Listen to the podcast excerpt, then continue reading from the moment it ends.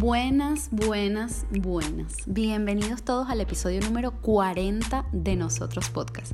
Yo soy Lorena Arraiz Rodríguez y hoy he querido celebrar haber llegado a este número 40 con una invitada muy, muy especial. Ella es Patricia Ramírez y para mí es un regalo poder conversar con ella hoy sobre un tema muy complejo y también muy tabú como es la depresión. Patricia y yo tenemos una amistad mayor de edad. Nos conocimos hace 18 años y desde entonces ella ha significado muchas cosas para mí. Entre ellas, y solo por nombrar alguna, puedo decir que me ha enseñado a caminar al lado de una persona a la que amas, acompañándola, incluso cuando no sabes cómo hacerlo. Ese ha sido mi caso con su depresión. Tener un ser amado en esta situación nos confronta en muchas ocasiones con nosotros mismos, con nuestra manera de ser y nuestra manera de estar presentes para alguien. Porque usualmente, bueno, queremos ayudarle de todas las maneras que conocemos, pero es que puede que ninguna de esas maneras sea la que esa persona necesita. Y eso, obviamente, crea frustración y mucho dolor. Y puede que haga que te alejes aún sin querer de ese ser amado. Hablando de esto con ella, surgió la idea de este episodio para que ella nos cuente, desde su propia experiencia, cómo saber si estás realmente deprimido o solo estás muy triste, que es una delgada línea, y qué podemos hacer quienes estamos cerca para ser de utilidad en ese proceso desde el amor. Sin más, los dejo con este episodio número 40 de Nosotros, con Patricia Ramírez. Patricia Ramírez, bienvenida a nosotros. Es bellísimo tenerte aquí, no lo sé manejar, no sé cómo va a ocurrir todo esto, pero bueno, aquí estamos. Me encanta, bienvenida. Gracias a ti, mi Lore Bella, hermosa. Bueno, a ver, tú sabes que, bueno, esto, esto es un, un podcast, ¿verdad? Que tiene una estructura y unas cositas que, bueno, yo voy a intentar seguir. Pero bueno, nadie sabe lo que va a pasar. Em, bueno, Patti, a ver, nosotros, eh, siempre digo nosotros, pero en este caso tengo que decir que soy yo. Eh, te definimos como una mujer valiente, sensible y diferente. Así te definimos o te defino yo. Podría decir muchas más cosas, pero bueno, vamos a quedarnos con eso de momento. ¿Cómo te defines tú? Eh, mm, a ver, creo que diferente es una palabra elegante para definirme. Bueno, conchale. Eh, pero bueno, tú eres más elegante que yo, eso sí lo sabemos. Este, para los que no lo sepan, y evidentemente mm, eh, nadie lo sabe, tú y yo tenemos ya una mayoría de edad de amistad y eso lo llevamos gracias a, a una primita, sobrinita que ya no es sobrinita, ya tiene 18 años de, edad. Y Sofía nos marca la cuenta. Sofía, Sofía nos marca la cuenta. Em, ya bailamos el vals, ya podemos eh, beber. Beber. En Venezuela ya podemos beber, aunque yo ahorita no puedo hacerlo. Pero, pero me defino justamente como, como el podcast que, que en algún momento retomaré y emprenderé, me defino como una persona anormal. Anormal en el sentido más bonito de la palabra, creo yo. Siempre me he visto como una persona diferente. Soy demasiado normal para mi familia y demasiado anormal para el medio en el que me desenvuelvo, ¿no? Eh, soy muy normal porque vengo de una familia eh, de dos padres estadísticos, eh, siendo mi padre el victimario de, ambas y de otra persona que no está aquí. o sea, eh, tengo que aclarar esto. Su papá nos dio clases de estadística en la universidad y nos raspó. Exactamente. O sea, suspendimos para los españoles que nos estén escuchando y eh, nos raspó, pues. Fuimos las tres, éramos tres, eh, La, la, para arriba y para abajo Em, y, no, bueno, fuimos a reparar las tres, su hija incluida. Exacto, exacto, exactamente, su hija incluida. Y esa es la fama que yo me encargué de darle a mi papá. Eh, a todo aquel que le preguntaba. Te queremos, Pablo. Estadística? ¿Con quién te tocó estadística? Con Pablo Ramírez. Cúnchale. Bueno, estudia, ¿viste? Porque él lleva, él lleva reparación a su hija. Ay, profe, ¿cómo sabe? Bueno, porque yo soy la hija que lleva reparación, ¿no? Este, vengo de dos padres estadísticos, de soy la menor de tres hijas, una médico, otra también comunicadora social como yo, pero corporativa, y esto que salió, em, que es actriz. Con unos globos en la pared de su cuarto. Con unos globos en la pared de su cuarto, ¿verdad? Este, con un fondo de postales de todo lo que ha vivido o puede, le parece la pena, le parece que merece la pena recordar. Em, y soy demasiado normal para el medio teatral, a mi parecer, porque tengo una familia normal. Este, mis padres no están divorciados, no he pasado por traumas demasiado horribles, pero eh, hay una cosita que siempre me ha definido, que es la tristeza. Ya hablaremos de la tristeza. Ya hablaremos de la tristeza y de la depresión, eh, pero eso me hace ver el mundo de una manera diferente. Y afortunadamente me conseguí desde los 13 años con la anormalidad de pertenecer al mundo teatral. Y supe que iba a hacerlo desde los 6, cuando vi a mi hermana mayor en un montaje de una adaptación del Mago de Oz, haciendo de Árbol 3. Eh, y dije, yo quiero estar ahí. Y desde que pisé el colegio en donde estudié, que es el Teresiano del Paraíso, por supuesto rebelde hasta los tuétanos. Eh, en ese iba, iba, a decir, una de las palabras iba a ser rebelde, pero dije, no, esto va a salir solo, mira, ya está. Minuto, no sé. Rebelde hasta los tuétanos en el, en el, en el colegio, eh, pues me metí en el grupo de teatro, ¿no? Y como tú bien sabes, en los colegios de monjas, porque tú también estudiaste en un colegio de monjas, si no eres de reputación cuestionable o para en aquellos tiempos de sexualidad cuestionable, que ahorita yo creo que eso vale nada, vale verga, y me perdonan el francés, eh, si no eres lesbiana o eres puta, eres, no, no sabes qué coño eres. Entonces yo era la teatrera, por supuesto, era lesbiana, claro que era lesbiana. Este, y eso te persigue, eso te sigue persiguiendo. Y a mí me divierte muchísimo el hecho de que nadie sepa qué carrizo tengo yo, ¿no? Qué carrizo es lo que yo prefiero. Eh, entonces siempre he sido como, yo para mí, yo siempre he sido muy diferente, he visto las cosas de forma muy diferente, he sido muy confrontativa dentro de, de, de mi familia, dentro de la gente con la que me manejo. Y eso de decir las cosas como son me hacen diferente y me hacen anormal de cierta manera, pero yo disfruto mucho de mi anormalidad yo no quiero ser como, como los demás. No me interesa, y eso lo descubrí después de graduarnos, cuando no entendía qué carrizo estaba pasando con mi vida.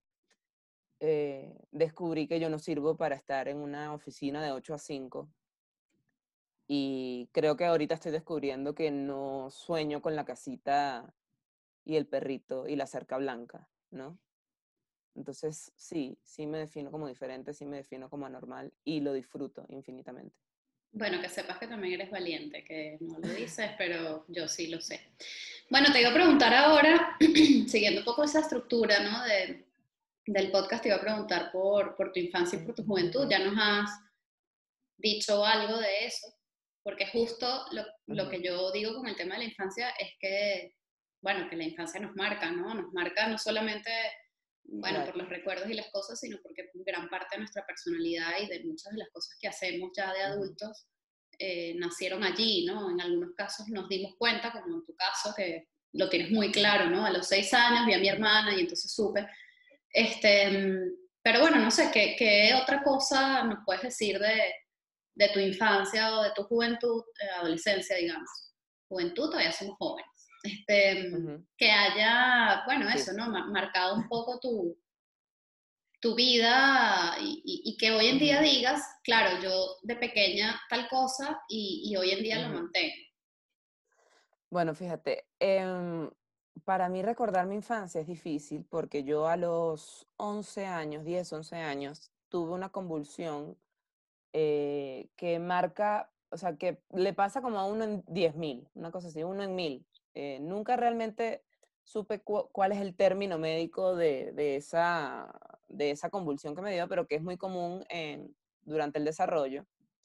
Y eso yo creo que me puso como una manchita en el cerebro que hace que para mí mi infancia sea como una cosa muy borrosa, ¿no? Y yo lo que recuerdo son cosas muy particulares. Como por ejemplo, eh, yo no sé cómo mis padres no se dieron cuenta de que mi futuro era como actriz y como teatrera, porque yo armaba dramas, pero dramas... Celia Fiallo y tú, pues. Epopélicos, épicos, la Ilíada, o sea, la Sófocles nunca imaginó que podía existir en el siglo XXI o en el siglo XX para aquel momento una chama que agarrara la funda de su cuarto y armara con, lo que cabía ahí, decía que se iba a ir de la casa llorando, a moco tendido. O sea, yo armaba unos dramones. Eh, hay un cuento muy famoso dentro de la familia que estábamos, íbamos a ir al Junquito, que es una zona relativamente cercana a Caracas, eh, y yo me molesté por algo y dije, paren el carro y que yo me voy caminando. Déjenme por aquí que yo me voy por el caminito, ¿no? Eh, tengo como recuerdos eh, por la forma como funciona mi mente, tengo recuerdos muy tristes. O sea, me recuerdo llorando, me recuerdo, me recuerdo, mm, bueno, peleando con mi hermana del medio, que la amo y la adoro, pero nos llevamos dos años y obviamente nos peleábamos burda. Eh, pero hace poco hice un ejercicio que me mandó a hacer mi terapeuta de preguntarle a mi familia cómo me recordaban ellos de chiquita. Y lo, que, lo primero que me dijo mi mamá fue que una mujer 4x4. ¿No? Y yo me quedé como, ¿ah? ¿Ah? Ella siempre ha dicho que de haberme tenido a mí de primera hubiese tenido 35 hijos. Porque, porque yo era como demasiado tranquila, era súper easygoing. Eh, a los ocho meses eh, de edad, yo fui para Morrocoy, y yo comía con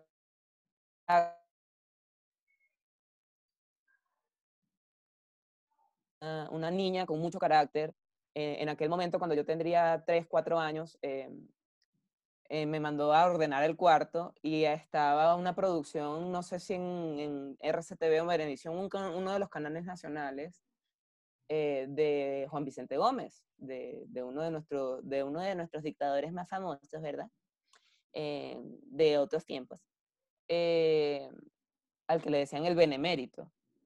Y cuando ella me manda a hacer, eh, o sea, ordenar el cuarto, yo le dije, menemérita, eres una menemérita. Y ella tuvo que aguantarse la risa. Porque si, ya, si yo decía algo y la gente se reía, me molestaba. Así yo estuviese contando un chiste, yo me molestaba. Eh, entonces me dijo, sí, yo soy una menemérita, pero ya, eh, después ella se fue, se encerró en el baño, se cagó de la risa, y, eh, me, pero me decía, coño, que tú le digas a tu mamá menemérita, no benemérita, porque no sabía pronunciarlo, hablaba mucho de tu carácter. Y cosas también que recuerdo como de mi carácter y de mi, de mi manera de ser, eh, hay un cuento también muy famoso. Eh, estábamos en Morrocoy, una de las, de las zonas de playeras de, de, la costa venezolana más hermosa. Y había una europea, evidentemente, porque eso no se estila aquí en Venezuela, topless, estaba así en la parte de arriba. Y mi papá empezó a mirarla.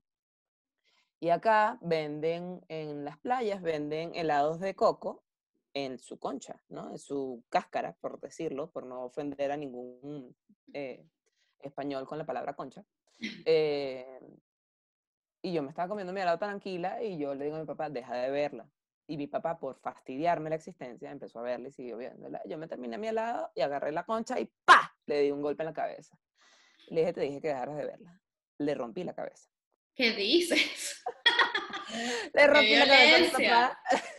Eh, violencia de género. Violencia de género. este, y él se tuvo que ir a caminar un rato. Mi mamá se murió de la risa.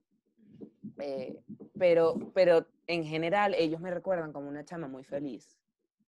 Y yo viendo fotos un día de, de mi infancia, me, me, veía, o sea, me veo en esas fotos y los ojos me brillaban. O sea, yo, yo sí era una niña muy alegre y empecé a llorar. Empecé a llorar y dije, ¿en, en qué momento? ¿No? ¿En qué momento cambió todo esto? ¿En qué momento ya no? Y yo creo que mi infancia estuvo muy marcada por, por, bueno, por un evento muy doloroso para la familia de mi mamá. Mi mamá perdió a su hermano menor cuando él tenía 32 años. Eh, según me dicen, yo me parezco mucho a él en cuanto a carácter. Un primo o sea, los dos primos menores de mi familia, nos parecemos mucho a él. En cuanto a carácter se refiere, somos muy echadores de vainas, somos muy jodedores. Él era gaitero, o sea, él, era músico de gaitas venezolanas. Y eso marcó mucho eh, la manera de, de, desarrollarme yo también, ¿no? O sea, yo creo que yo crecí con la depresión a mi alrededor. Y tal vez por eso yo, yo recuerdo lo que recuerdo. Pero cuando lo contrasto con, con mi infan con lo que ven de mí, es otra cosa. Entonces, ahí también creo que empiezo a entender cómo opera mi mente, ¿no? Cómo, cómo mi mente, por loco que suene, y para muchos es muy difícil de entender, para los que sufren de trastornos, eh, digamos, eh, psiquiátricos, no es tan difícil, pero para muchos es difícil de entender que yo soy adicta a mis pensamientos negativos, ¿no? Eh, y a recordar lo triste y a darme con el látigo, y eso, eso sí tú lo sabes de toda la vida que yo soy una persona que se da muy duro consigo misma. Y estoy en un proceso que afortunadamente eh, ahorita estoy fuera de peligro por este episodio depresivo que empezó antes de la pandemia, pero, pero que me voy estabilizando poco a poco. Hay días en los que estoy bien, hay días en los que no tanto. De mi juventud, pues recuerdo la rebeldía, la rebeldía en el colegio de monjas porque bueno, este, ah, tú, tú, ustedes mismas monjas están diciendo que yo soy lesbiana. Chévere, vamos a echarle bola. Este, yo no sé si en tu colegio lo hacían, no sé si en la Concepción lo hacían, pero en Teresiano teníamos el cuarto de hora de oración, que era empezar 15 minutos antes de toda la jornada educativa a rezar. Y bueno, claramente, este, claramente, esta señorita no cree en Dios, ¿no? Porque, bueno, rebelde. Eh, y recuerdo un día eh, en que ya yo sabía que ya este rumor de que yo eh, era lesbiana, que para mí me, me, vale verga. O sea, yo sé que en algún momento me puedo enamorar de una mujer, de un hombre. O sea, yo siempre lo he dicho, yo me enamoro de la, de la persona, no, no, de lo que tiene entre las piernas, ¿no? Eh, y agarré, le agarré la mano a una de mis mejores amigas de ese momento. Estábamos rezando y le agarré la mano, la empecé a sobar y vaina. Y mi amiga así como, ¿qué, coño estás haciendo? Y la madre, guía, eh, se quedó en seco, o sea, se quedó fría. Como que no supo qué hacer, ¿no? Claro, no supo qué hacer. Y yo lo seguí llevando más allá y más allá y me le senté en las piernas y la, le hacía cariñitos y vaina. Y en un momento, la pobrecita, pobrecita, la madre Claudia, perdón, madre Claudia, de verdad, yo, yo sé que yo le hice la vida imposible, aprovecho el Vamos a hacerle llegar este podcast a la madre Claudia. Vamos a hacerle llegar este podcast a la pobre madre Claudia. Eh, me dijo, creo que estás teniendo un comportamiento inapropiado. Y yo, ¿por qué? Si hay que amar al prójimo como así mismo. Yo me amo mucho. yo me amo mucho, yo amo a mi prójimo y mi prójimo son mis amigas. Este, entonces, sí, fui muy rebelde, fui muy rebelde en el colegio. Eh, con mis padres no tanto, o sea, yo creo que, que, nunca, la, mayor rebeldía era como, estás prestándole demasiada atención al teatro, sí, y no pueden hacer nada contra ello. Y dentro de la universidad, ya al final, recuerdo que el día de la graduación yo no entendía nada de lo que estaba pasando, todo el mundo lloraba de felicidad, creo yo, yo lloraba porque no sabía qué carrizo iba a hacer con mi vida y nos fuimos a un restaurante y a, celebrar y tal, y, y, fue como, bueno, ya tienen el título, que sepan que yo me quiero dedicar a ser actriz. Silencio, silencio absoluto, esta niña se volvió loca, este, de qué va a vivir, tal. Intenté por un año ser normal y, y me metí dentro de una dentro de una agencia con alguien que quiero mucho, que también nosotros conocemos del, del grupo de Teatro CAP, eh, que es de la universidad en donde nosotros nos, eh, estudiamos, y gracias a ese grupo es que nos conocemos. Eh, y no lo logré. O sea, simplemente dejé de hacer teatro por un año, traté de ser una persona normal y no lo logré.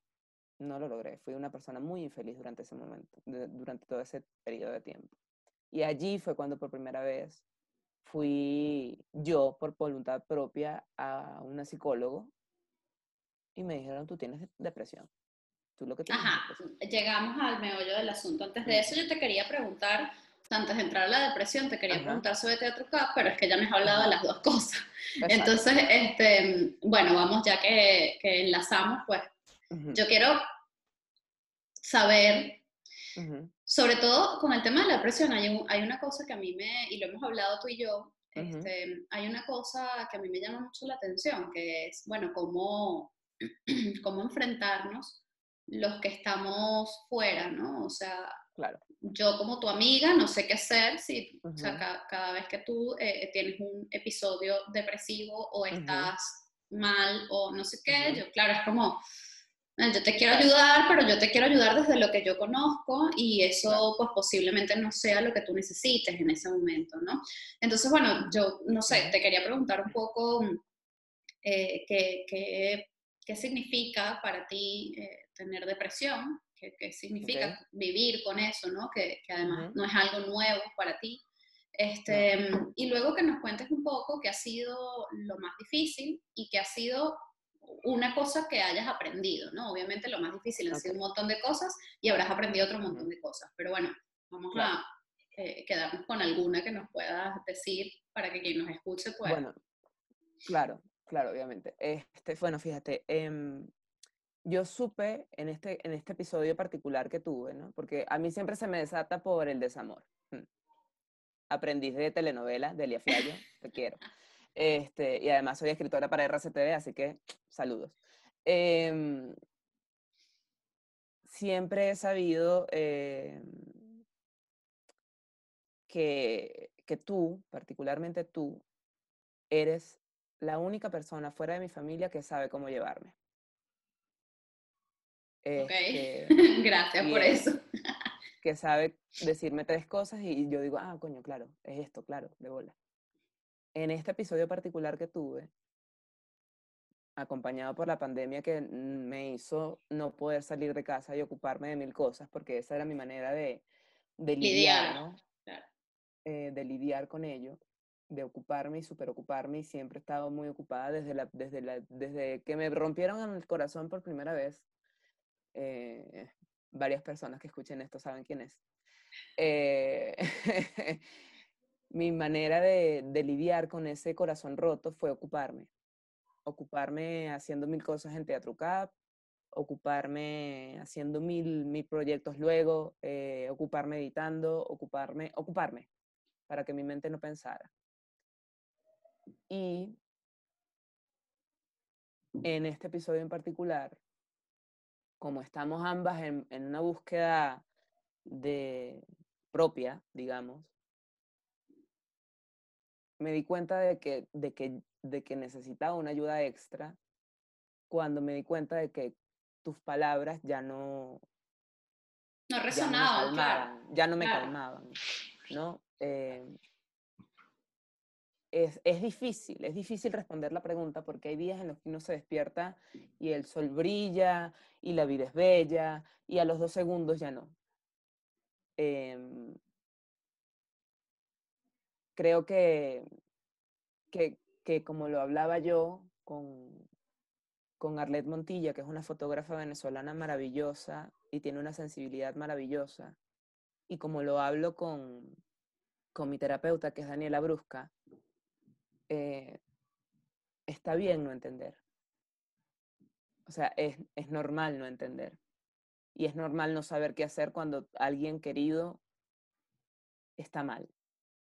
Porque, porque parte del mecanismo, o por lo menos en mi caso, del mecanismo que usa mi cerebro y, mi- y mis pensamientos es empezar con un pensamiento negativo que va como ahondando y ahondando y taladrando y taladrando hasta que eh, te encuentras metido en un pozo de petróleo oscuro, denso, horrible, este, como, el, como Atreyu cuando está en la historia sin fin que no puede salir de la arena movediza y tiene que dejar... eh, tiene que dejar al caballo, no me acuerdo si es Atreyu el, el caballo, bueno, el- cuando el muchachito de la historia sin fin está en la arena movediza y tiene que dejar al, al- al caballo ahí hundirse eh, para poder sobrevivir, eh, mi cerebro lo que hace es que aparece un pensamiento, ¿no?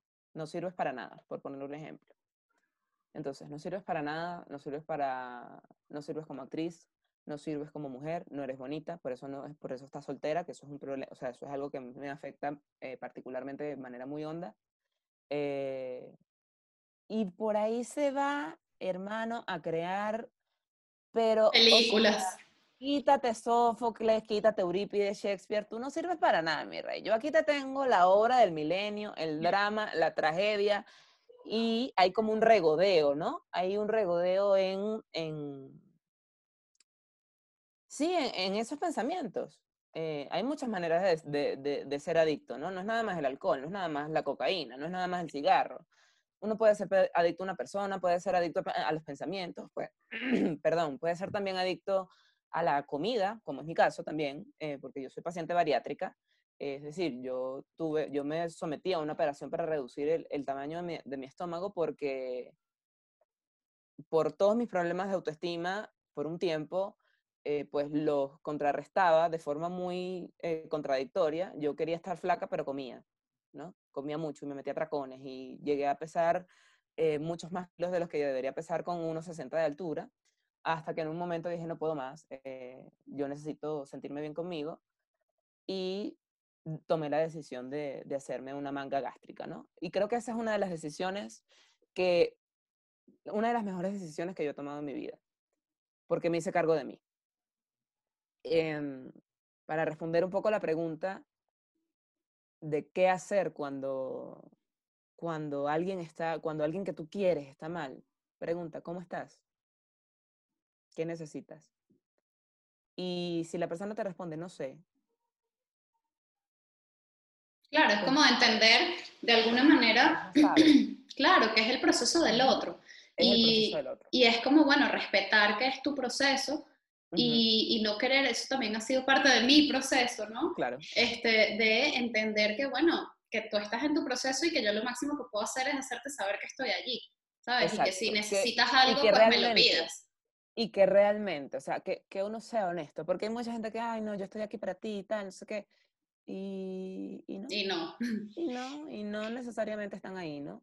Creo que para mi familia ha sido muy duro eh, verme en esto, porque es la primera vez. Ellos, yo juraba, hace poco tuvimos una conversación la semana pasada, justo cuando les pregunté cómo me veían de, de chiquita, que mi mamá me dice, cuando tú publicaste eh, lo que publicaste en Instagram, porque yo estuve participando para, para producir el podcast que quiero producir, eh, estuve participando con el patio contenido eh, y parte de eso era lanzar un video, un pitch de un minuto sobre eh, la idea del podcast.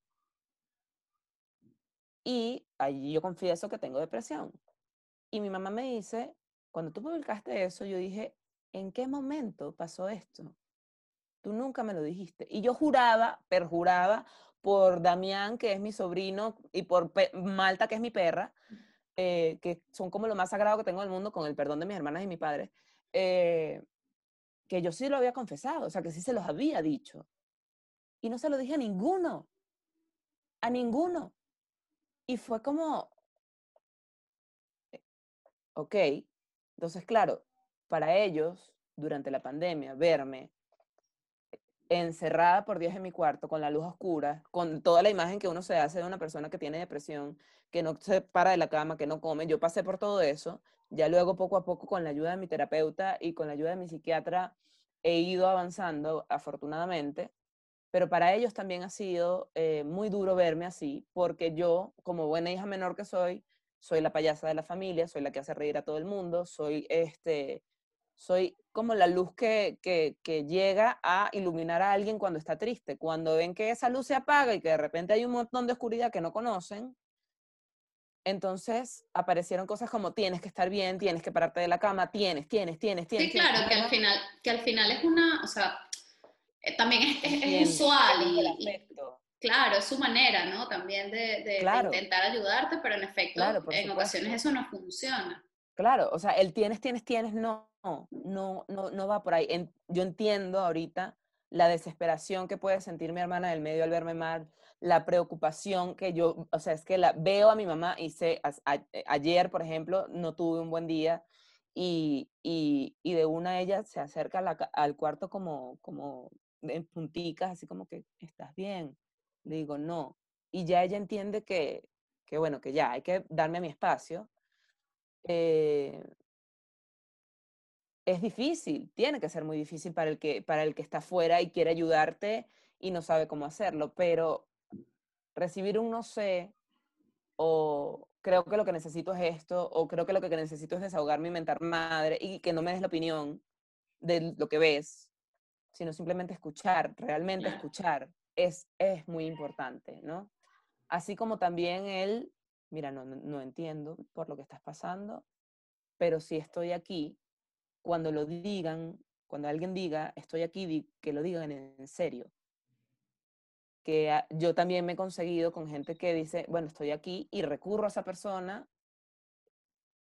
Sí, claro, y lo peor, ¿no? El, claro. La ausencia, silencio, y es como, ok, cada quien ahorita también sé que está en su proceso, pero cuando, cuando yo, yo, y eso forma parte de mi aprendizaje, cuando yo estoy en crisis, yo me pongo ciega, tengo gringolas, todo es horrible, y mi manera de manejarlo ha sido dirigirme a mi terapeuta porque ella es la que tiene las herramientas para decirme, deja el peo, deja el drama, espérate a que cuando te calmes, hablamos. ¿Qué le recomiendas a alguien? ¿Qué le recomiendas a alguien eh que no sabe, o sea, porque esto también yo a veces me lo pregunto, ¿no? Como que cómo saber si, si tienes depresión. Bueno, lógicamente, pues ir a un terapeuta y tal es lo, lo que deberías hacer. Pero, pero antes de tomar esa decisión es como que yo no sé si estoy triste y ya, claro. o si tengo depresión, o sea, ¿hay algún indicio para eso? Claro, por supuesto, sí. Tres eh, recomendaciones. Primero, primero que nada, eh, para ir a terapia uno tiene que querer ir a terapia. O sea, porque hay gente que cree en la terapia y hay gente que no, y eso es absolutamente respetable. O sea, hay gente que encontró en el yoga su sanación, hay gente que encontró en la meditación su sanación, y hay gente que como yo en, terapia, pana, porque además, bueno, yo soy como eso, como soy lo normal, yo tengo una hermana médico, yo creo en la ciencia, pero también creo en, la, en el poder del arte. Este, indicios. Si tú tienes más de, y esto me lo dijo mi terapeuta, no es algo que yo me crea. Si tú tienes más de dos semanas sintiéndote triste por algo, por un detonante, sea un luto, una ruptura, una, pérdida de un trabajo, algo que en, efecto te pueda llevar al territorio de la tristeza, de la nostalgia. Si ya tienes más de dos semanas, ya ahí la cosa no, ya no, ya, ya no es nada más tristeza. Si solo duró dos semanas y luego ya tú te sientes mejor, es muy probable que hayas pasado por una depresión, perdón, por una, por una tristeza muy profunda, pero no por depresión. Vale. Eh, porque la gente suele decir, ay, no, es que estoy depre o es que... Claro, que se usa con mucha ligereza igual. Se, se, se, usa con mucha ligereza la expresión, pero cuando ya dura más de dos semanas, sí se debería atender, ¿no? Se debería atender de la manera como, como consideres que, que, que se debe atender. Puede ser simplemente diciéndole a un amigo, chamo, tengo más de dos semanas sintiéndome en la fucking shit. O, bueno, voy a buscar ayuda. O sea, voy a buscar ayuda eh, profesional. O voy a meditar, o voy a hacer yoga, o voy a buscar la forma de sanarme. Eh, en mi caso, eh, hay un tema de baja autoestima también que influye mucho. Y un entorno familiar en el que, como comenté, bueno, crecí como con esta tristeza profunda por la pérdida de un ser querido y yo me acostumbré a, a que estar triste es lo normal. Y algo que a mí me impactó muchísimo de la terapia fue cuando mi, mi terapeuta me dijo, a ti te da miedo estar alegre, porque no sabes cómo es eso. Y fue como, ¿cómo alguien en la vida puede tenerle miedo a la alegría si eso es lo que yo más anhelo en esta vida? Bueno, mi amor, así funciona tu cerebro, así funcionamos los seres humanos, por contradicción. Este, y... Claro, entonces de alguna manera te saboteas la alegría porque... Te saboteas porque cuando estás alegre el cerebro es que así, no, no, no, mamita, venga para acá, eche para acá. No, no, tu zona de, claro, tu zona de confort es la tristeza, claro. Exactamente, es la tristeza. Entonces, yo creo que desde mi experiencia, eh, si tú toda la vida has visto las cosas eh, de forma negativa, si te cuesta manifestar que estás alegre por algo, si si te cuesta ver cosas positivas en ti, si aparecen pensamientos como que no sirves para nada, que no le importas a nadie, pueden aparecer pensamientos suicidas incluso. Cuando aparecen pensamientos suicidas, ya eso es a Claro. llamar, o sea, Claro, ya ahí eso, ya- eso es más ya- evidente. Pero, evidente, ¿no? pero a mí, a mí me Pero- preocupan mucho las cosas que no son tan evidentes, ¿sabes? Claro, porque hay Oh. mucha gente que no lo ve. O sea, si, si alguien que no me conoce eh, ve lo funcional que yo soy, porque soy Claro. súper funcional, yo soy súper pragmática, productiva, todos mis amigos lo saben, este, a la hora de llamar a alguien para resolver algo, yo estoy ahí. Y la imagen que se tiene de una persona con depresión es una persona que está tirada en una cama, que lo que, es lo que está esperando, y va a sonar súper rudo, pero bueno, yo soy así, es, lo que está esperando es que le llegue la hojilla para, para cortarse, ¿ok? Y no es así, porque, porque sí somos funcionales, porque no estamos locos, y eso es parte de lo que, lo que es mi bandera, ¿no? Como tener un trastorno mental no te hace un loco que tenga que estar en un cuarto acolchado con, con una camisa de fuerza. No. Eso es algo que se puede tratar que, y con lo que se puede vivir. Yo tengo 10 años consciente con esto, pero yo echo para atrás y yo digo, en la universidad yo eh, obviamente tenía depresión. Y yo creo que en la, en la adolescencia también tuve depresión. O sea, yo, yo eh, diagnosticada tengo 10 años o más.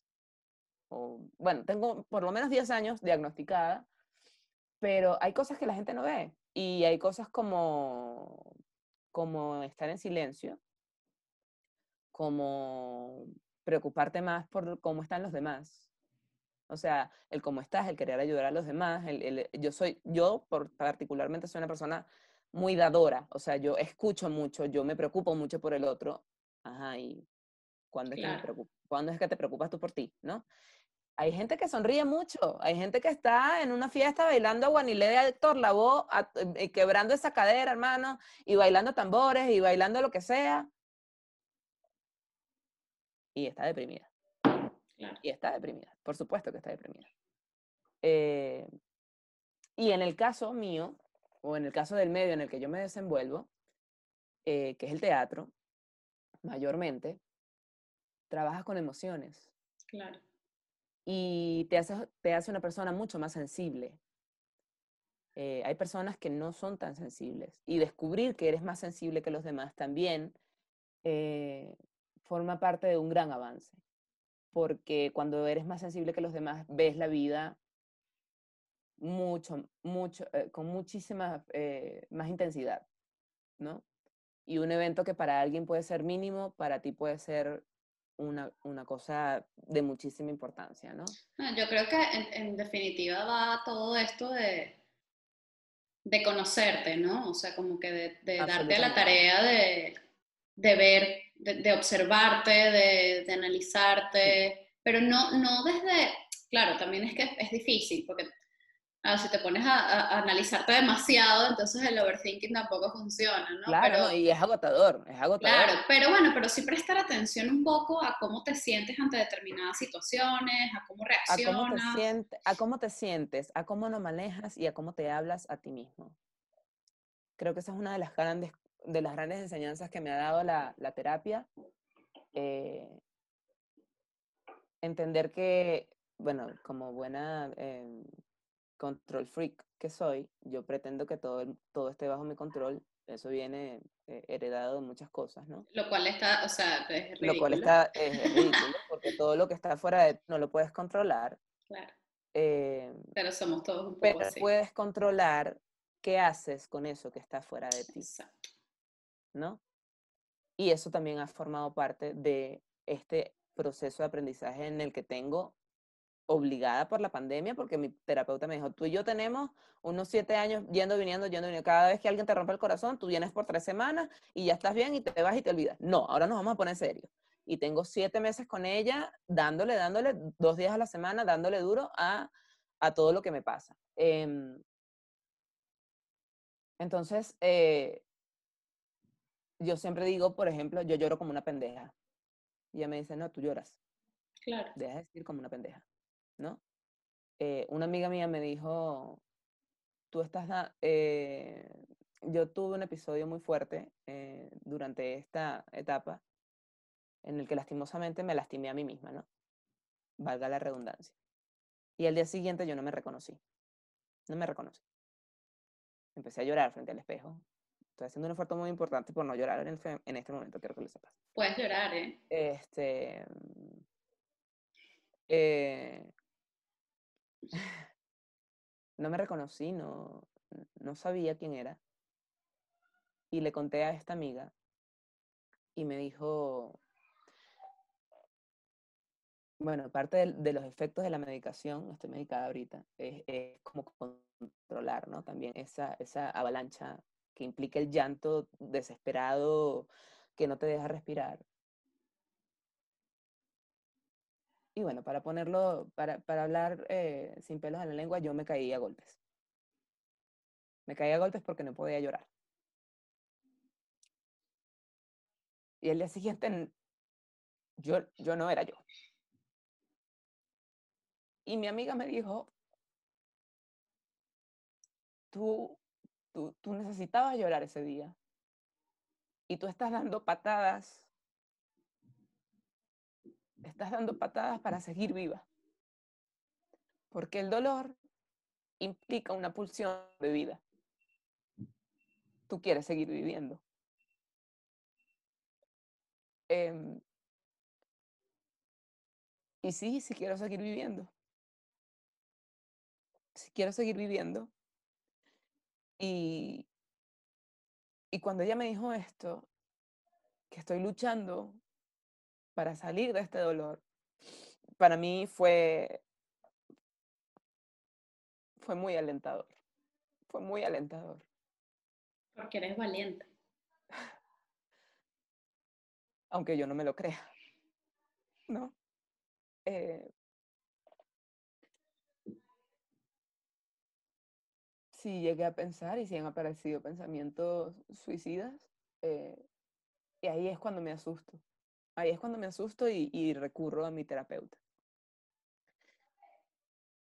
Ha sido un proceso muy duro eh, de autoconocimiento, de, de autoobservación, de entender que me produce los globos rojos en el fondo, de entender que me produce que mi perra quiera dormir conmigo o no, que me respondan de una manera, que me hablen de otra, que me dejen hablando sola, que, que primero tengo que aprender a quererme yo para poder querer a alguien más o que alguien me quiera, por cliché que suene.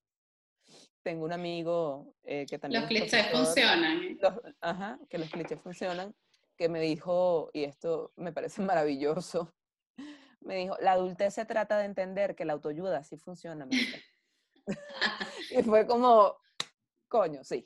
Es que es así. O sea, además es, que no, no, hay, no hay otra ayuda mejor que la propia. O sea, es como que... La propia.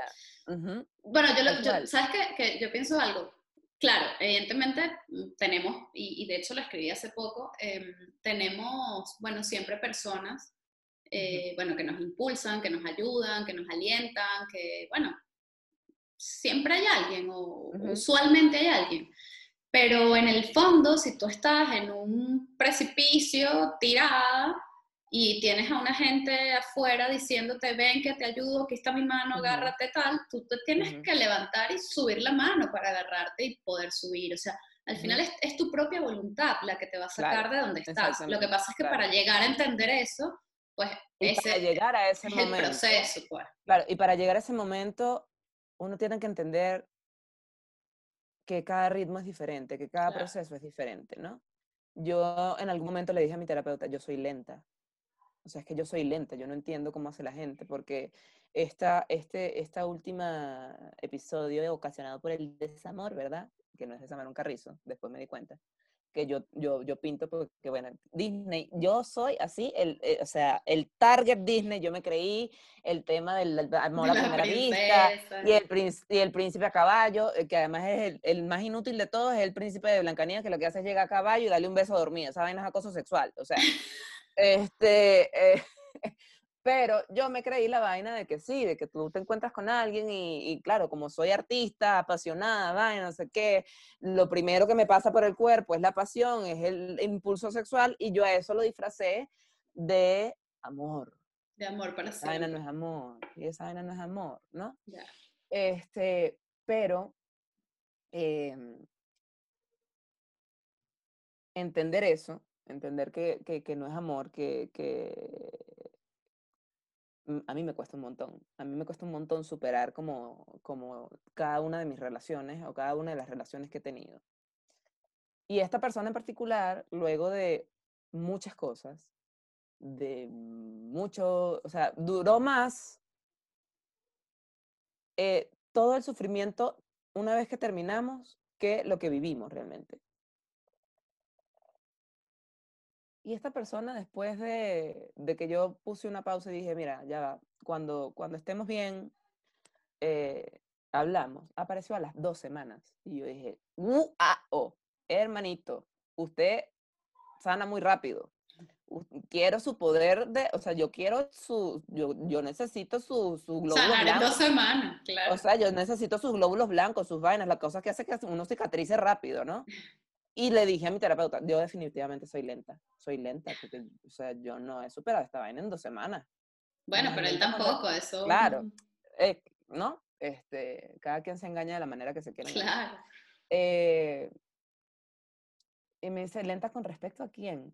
Y yo, bueno, con respecto al mundo, porque yo lo que veo es una gente que este, va, viene, eh, tiene algo con alguien, después con otro, y andan como por así, como por la vida. Y ella me dice, ¿y a ti no te parece que eso es como una forma de simplemente llenar un vacío y ya? Claro. Lenta con respecto a que cada quien tiene su ritmo, cada quien tiene su, su proceso. Entonces, entender esto de echar la mirada para arriba y ver el montón de manos y el montón de cuerdas y el montón de sogas y el montón de cosas que tienes, es un proceso muy personal. Es un proceso Claro. muy personal. Porque, nuevamente, como te digo, eh, yo soy muy sensible y cada una de las cosas que me pasan me tocan de forma importante y sanar eso. Yo ahorita puedo hablar con alguien por quien estuve sufriendo por cinco años y lo, per- y lo perdoné después de cinco años. Y nos hablamos como si nada hubiera pasado y me invitó a una cena de Zoom de cumpleaños y me invitó a una cena de Zoom previamente eh, porque nunca habíamos, nunca tuvimos una primera cita, entonces bueno, vamos a finalmente hablar como panas. Y fue bellísimo. Y, y sí, puedo hablar con él y, y es maravilloso. Pero me tomó cinco años y la gente dirá, ay, qué estúpida, qué ridícula, cinco años para superar a una gente. Bueno, me toma cinco años. pues. Este, cada quien con su proceso. Y cada persona tiene su proceso particular. Claro. Y cada que- persona tiene eh, su momento para sanar y para poder ver hacia arriba. A mí, afortunadamente, gracias a la ayuda de Daniela Brusca, que le agradezco la vida entera y le agradezco mi vida entera. Hay dos personas a las que yo, fuera de mi familia y fuera de mis amistades, les agradezco la vida y es al doctor que me operó, eh, el, el doctor Raúl Doval, el que me operó de mi, de mi estómago, y a Daniela Brusca, que es mi, mi terapeuta, porque me han salvado la vida, porque me han salvado la vida. Eh, y, y ella me- siempre me lo dice, no, tú no eres lenta, es tu, es tu proceso, Sí, no, el tema también de, de la comparación, ¿no? que es también muy Ujú, usual. que, que y, es muy constante, sí, por supuesto. y que incluso no depende de, de- de que tengas o no tengas depresión. Yo creo que es algo como muy humano Claro. compararse. Lo que pasa es que, claro, si tienes un, un- una situación puntual que, que influye que de más, claro, claro, que te entonces, bueno, te comparas así y pierdes Claro, y, mucho y más. en o mi sea, caso particular, y en mi caso particular, yo no sé si esto es un asunto de hermano menor, yo no sé si esto es nada, yo creo que tiene que ver con el hermano menor. Bueno, yo me comparo desde mis hermanas, mis amigas, mis, mis colegas, eh, actrices, eh, todo. Yo me comparo todo el tiempo. Error, esa no se puede hacer porque cada quien tiene, mi, mi- mi terapeuta lo dice de una manera bastante hippie y yo mu- muy cínicamente pues eh, sí se lo creo, pero es como, ajá, chévere, ajá. Cada quien brilla y las maneras de brillar son diferentes. claro, total. Cada quien brilla como brilla. Sea, cada quien tiene su luz de una manera particular. Y ya está. O sea, y no hay que Y ya está, y ya o sea, está. ¿no? buscarle cinco patas al gato. Sí, sí, sí, sí. Pero en el medio en el que yo me manejo, eh, es difícil no caer en la, en la comparación. Es difícil decir, ay, ¿por qué la llamaron a ella y no me llamaron a mí? Claro. Ay, es que ella, ella es más bonita que yo. Ella, no, ella es más talentosa que yo. Yo no tengo talento, yo no sirvo para ser actriz. O sea, yo caigo en esas cosas, evidentemente. Y así como eso, bueno, eh, imagínate tú en un colegio de monjas donde no tenías novio. O sea, o en, en Teatrucap o en la UCAP en general, en donde tenía a mis dos mejores amigas, una que es un bombón, que eres tú, y la otra que era la más talentosa del mundo en, en, en Teatrucap, que es Ainhoa Barriola. Eh, y estaba yo en el medio así, la gordita cuchi si eres gafa. Sarcástica, ¿no?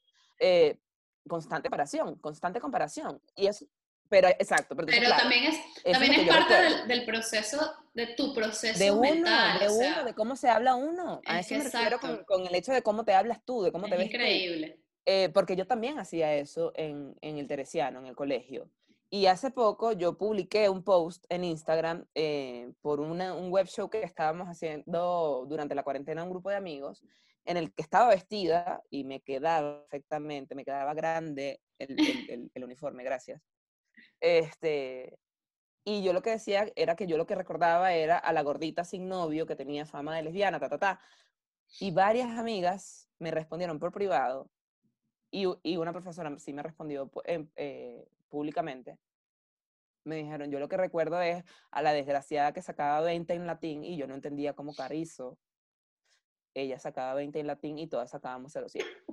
Yo lo que recuerdo es a la chama inteligente, yo no recuerdo a la gordita, yo lo que recuerdo es a la chama sarcástica, cómica.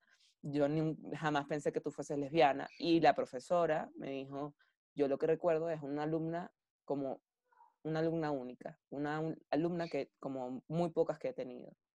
Y fue como... ¡Wow! ¡Qué bonito! Brother, o sea, para, ¿en qué momento empecé yo a crearme todas estas cosas, no? O sea, es mucho tiene que ver de la, la forma en la que como uno se habla a uno mismo. Claro. Como uno se habla a uno mismo. Ayer, que tuve un día bastante difícil, este, el primer eh, pensamiento que apareció en mi mente fue, tú nunca te has ganado nada, tú tienes que trabajar, tú no eres de las que gana. Tú no eres de las que gana. Bueno, no, no soy de las que gana. En efecto, no soy de las que gana. Yo nada más tengo un solo premio en mi vida. Pero ajá, ¿qué, implica un premio? Claro. ¿Y para qué? ¿No? Eso no es importante. Es, buscar reconocimiento y ya. Bueno, pero por algo soy actriz. Uno como actor tiene un ego eh, que busca reconocimiento, que buscas el aplauso, que buscas la luz. Eh, pero, pero decirme a mí misma, tú nunca ganas, es súper dañino. Claro, yo, yo, he estado trabajando mm, eh, con eso el tema del espejo, ¿no? O sea, como que eh, mi ejercicio para, para, darme cuenta de cómo me hablo, porque claro, el tema es que te des cuenta, ¿no? De que te está hablando de esta manera. Y yo lo he estado haciendo como muy mm, evidente en el espejo, o sea, he hecho un trabajo súper bonito con el espejo que le recomiendo a mucha gente, todo el que lo, lo sienta al principio es muy duro, es muy difícil, eh, no sabes que te paras ahí y que hago, la estoy despeinada, ¿sabes? Y, y, no va de estar despeinada, va de, de, mirar como profundamente dentro de uno y, y, yo creo que eso es muy sanador si lo, si lo mantienes, ¿no? Porque claro, en los días difíciles, eh, pues no te paras en el espejo o te paras y dices, bueno, me tengo que ir, ¿sabes? O sea, ignoras la cosa y es como, bueno, también ser constante con, con ese proceso personal y ser, repito, valiente, eh, como es tu caso, que bueno, a pesar de los días horribles, pues bueno, que vives tu día horrible, no es ignorarlo, es vivirlo, pero también es, bueno, vale, luego ya os me levanto. Es importantísimo. Y dentro, dentro de eso te quiero preguntar, Patti, ¿con qué sueñas y a qué le temes? Ah, Lorena Ray, Dios. Ok, este, ¿Con qué sueño? Sueño a nivel muy, muy, muy íntimo. O sea, puedo hablar como de varias cositas, ¿no? Pero a nivel muy, muy íntimo, sueño con estar estable. Con que, con entender que, que esto que tengo no me define y eso ya lo, lo entendí, eh, pero con no tenerle miedo a que vuelva a aparecer y si vuelve a aparecer, saber que, puedo salir. Sueño con, con hacer cine, con actuar, con poder vivir de la actuación, que es algo muy difícil. Y sueño con estar tranquila conmigo misma, que es algo muy difícil de lograr. Em, y creo que la clave está justamente en eso que dijiste ahorita, de no ignorar los días difíciles. O sea, de sí, hoy, hoy recibí un coñazo y ya, y me tumbó a la cama y, ya está. transitarlo. ¿no? Em, sueño con, con poder vivir sola, que en Venezuela es una travesía mayor que la Odisea. Eh, sueño con viajar mucho, con viajar, estudiar, ir, venir. Son sueños que para cualquier venezolano eh, son muy difíciles de realizar, pero, pero yo sí sueño con eso, con poder formarme afuera con respecto a la actuación em, y conformar yo una escuela acá. También sueño con eso. Porque yo soy un poco terca, ¿no? Y no me he ido. No me he ido. Yo, yo viajo, pero no me voy. Em, a nivel profesional, sí, sueño con, con eso, con, con estar en proyectos que me llenen a nivel actoral, con escribir eh, obras de teatro, escribir para televisión, que ya lo he logrado, pero escribir eh, también, no sé, para Netflix, para Amazon Prime. Eh, a nivel emocional, sueño con estar con alguien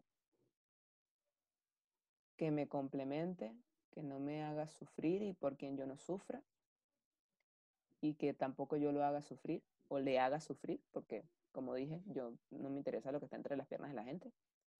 Eh, y que nos entendamos, que es bastante utópico, creo yo. No. Eh,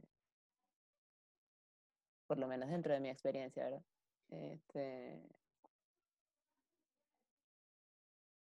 con que haya tranquilidad en ese aspecto. yo, creo que, yo creo que es un buen resumen. con estar tranquila. Con que haya tranquilidad. Estar, estar tranquila en ese aspecto, estando sola o estando acompañada. ¿Y a qué le temes? Le temo. Le temo a la muerte. A pesar de que, de que me ha tentado mucho, le temo a la muerte. Le temo, le temo mucho a olvidar, a perder la memoria, a perder mi capacidad de razonar. Le temo mucho quedarme completamente sola. A la muerte de mis familiares. Eh, ya no le temo a la depresión, eso sí. Eh,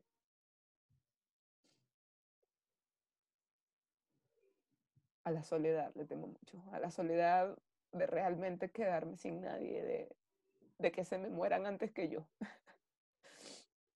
eh,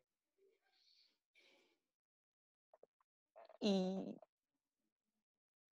y antes me tenía mucho miedo a mí misma. Pero creo que conocí un límite durante este proceso que me hace decir, bueno, este es el límite. De aquí para allá ni de verga. De aquí para allá no pasas. Eh, bueno, eso es un muy buen avance, ¿no? Eso es un avanzote. Em, y, creo que ahorita podría decirte, o hace unas semanas atrás podría decirte, tengo mucho miedo de no hacer lo que quiero pero afortunadamente durante todo este camino me he conseguido con gente maravillosa que me impulsa a precisamente decirme, agarra tus corotos, ponte tus par de cojones o varios y haz tus vainas y haz tus cosas y hazlas tú. Em, sí, creo que... Me encanta. Ya eso me encanta eso último. Eh, Pati, vives en Venezuela. Sí. Este, yo te quiero preguntar, porque ya esto es el, un poco el cierre ¿no? de, de, de, este podcast, y me parece, bueno, además has dicho, ¿no? Entre estas cosas que sueñas eh, está un sueño que tiene que ver con, con, con Venezuela, ¿no? Con montar una academia, una escuela allí. Yo te quiero preguntar qué es Venezuela para ti y, y, cómo crees que podemos yo, yo digo reconstruirla, pero bueno, no es reconstrucción, es más bien como construir de nuevo desde el punto de vista social. O sea, yo creo que estamos todos como muy rotos como sociedad eh, desde el punto de vista emocional, no tiene nada que ver con el lugar físico en el que estamos. Em, ¿Cómo crees que podemos hacer hoy, desde donde está cada quien? No mañana cuando no sé qué. Eh, por, por, bueno, por poner nuestro granito de arena y, y, hacer algo mejor, ¿no? Por, por el país o por nosotros como venezolanos? Em, a ver, Venezuela. Yo no sé si Venezuela es mi Ítaca. Pero bueno, eh, por algo el mago de Oz a mí me ha marcado tanto en la vida, ¿no? Y el mago de Oz, al final, Dorothy dice, There's no place like home, no hay lugar como el hogar soy una persona muy familiar. Y aquí están mis raíces, aquí está mi vida, aquí está todo lo que he sudado para medianamente conseguir y sigo queriendo conseguir porque eso nunca se me va a terminar. Yo soy una persona que consigue algo, entonces quiere más y quiere más y quiere más. Es mi, mi campo de batalla. Por eso creo que no me voy. Porque, y con todo el respeto del mundo de quienes se van, porque sé que es un proceso durísimo. Sí, bueno, de nuevo, que no estamos entrando en comparaciones. Exacto.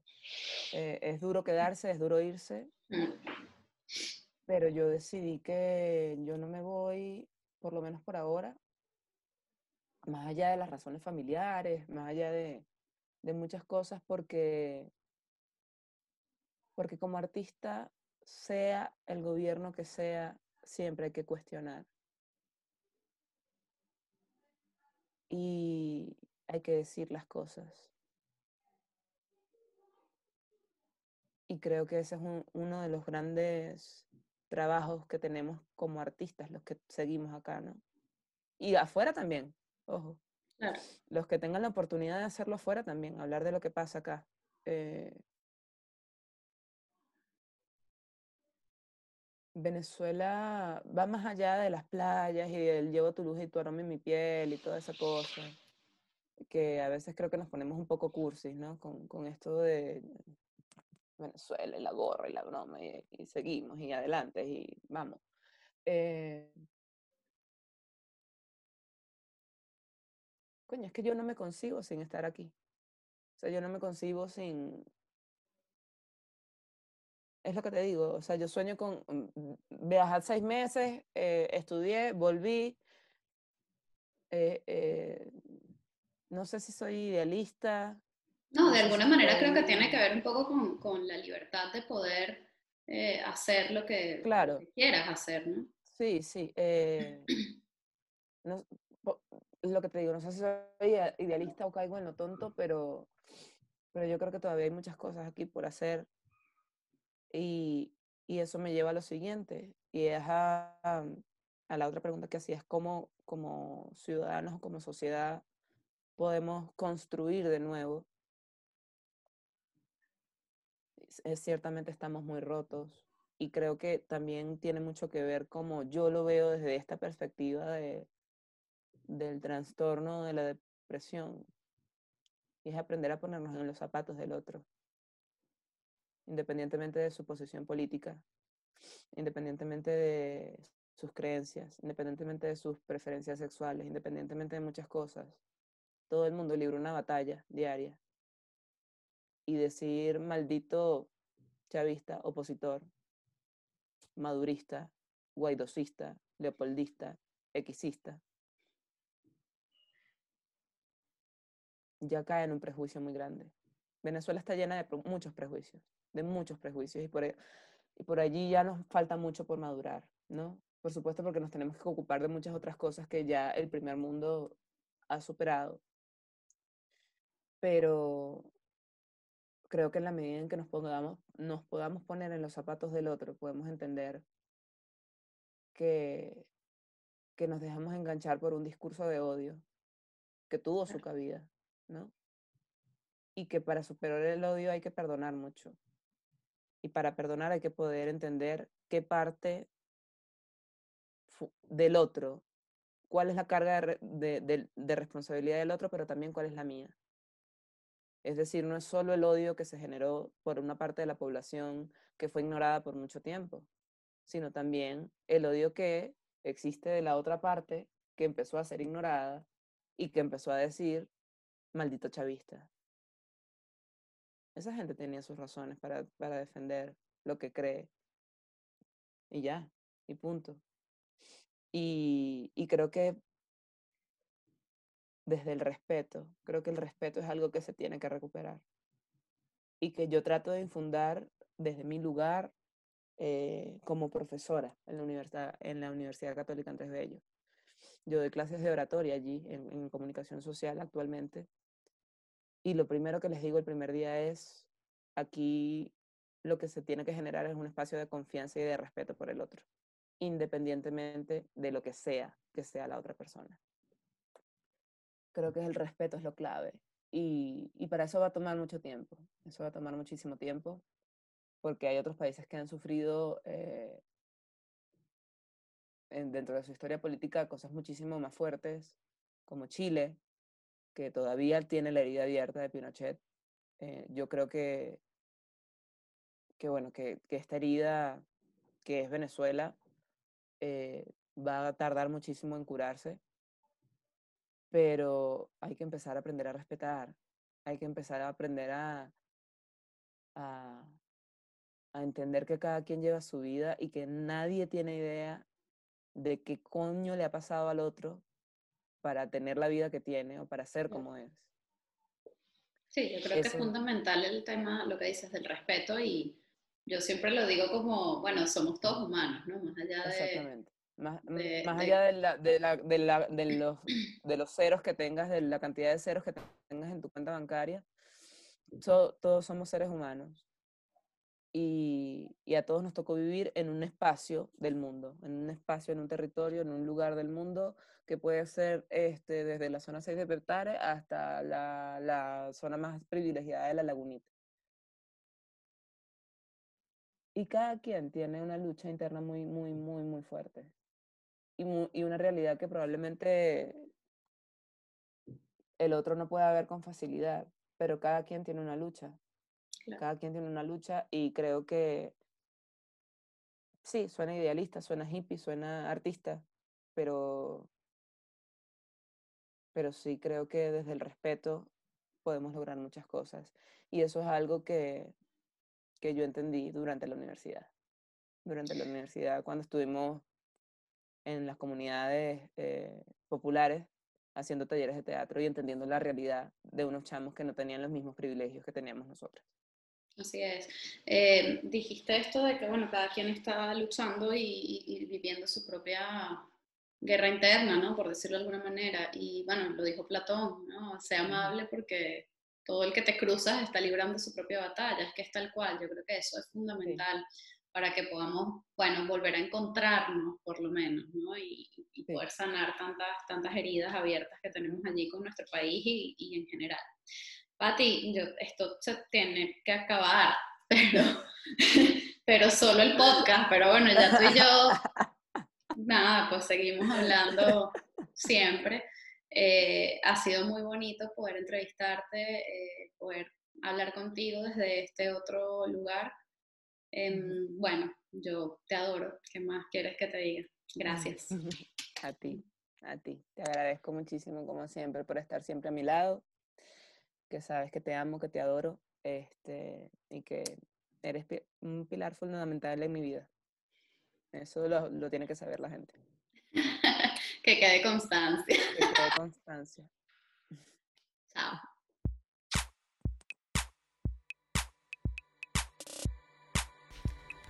Esto es Nosotros, el podcast de Lorena Arraiz Rodríguez, producido y editado por La Estrategia como estudio de comunicación, con música original de Diego Miquilena y animación de José Gregorio Ferrer. Recuerden seguirnos en nuestras redes sociales, arroba nosotros-podcast y suscribirse en cualquiera de nuestras plataformas, YouTube, Spotify, Google, Apple, para que podamos estar más conectados y, muy importante, compartir opiniones, sugerencias y peticiones, porque nosotros es eso, un punto de encuentro para recordar que somos tan solo una gota en el mar infinito de nuestro gentilicio.